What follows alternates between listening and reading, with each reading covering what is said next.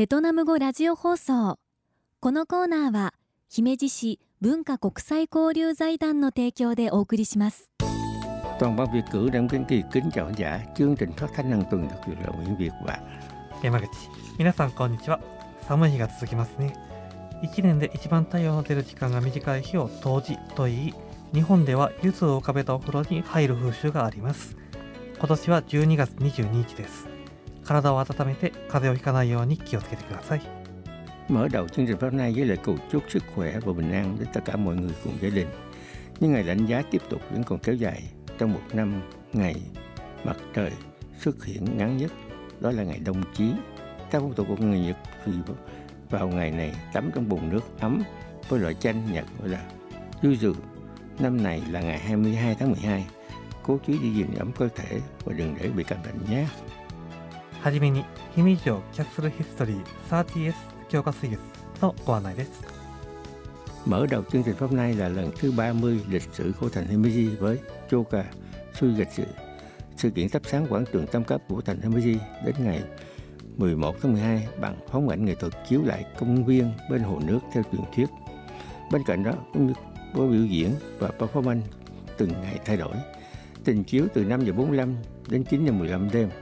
Vé vào cửa học sinh từ cấp 3 trở lên là 500 yen.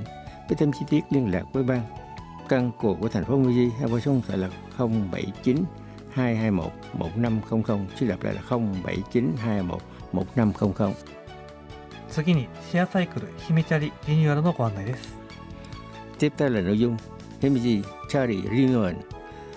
Himiji Chari là việc có thể thuê một chiếc xe đạp ta ở tạm một xe đạp và trả lại một trạm xe đạp khác.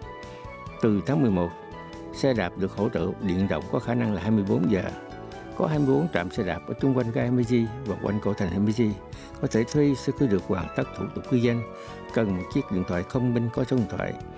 Với plan trả tiền cho mỗi lần sử dụng là 165 yen cho 30 phút. Thanh toán có thể bằng thẻ tín dụng hoặc thanh toán bằng đi ba đại.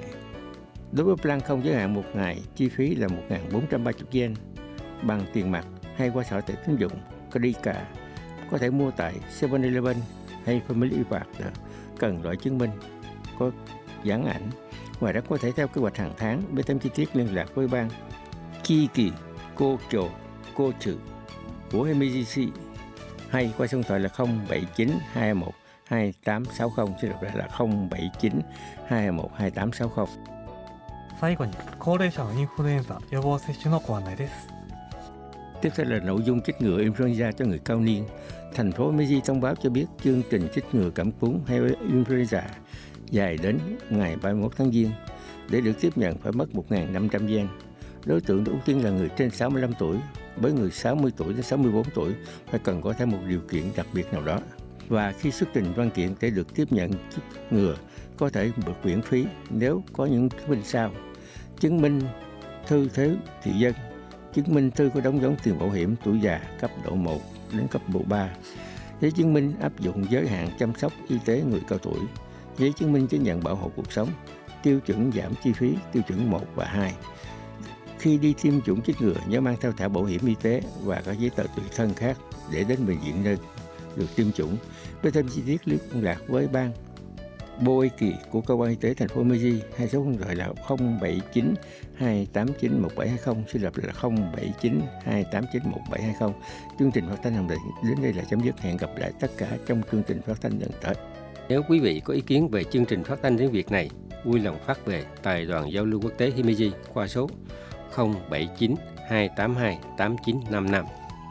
このラジオ番組についての感想リクエストをファックスで受け付けています ファックス番号079-282-8955姫路市文化国際交流財団ベトナム語ラジオ放送の係までお送りください。では今週はこの辺で皆さんまた来週。ベトナム語ラジオ放送。このコーナーは姫路市文化国際交流財団の提供でお送りしました。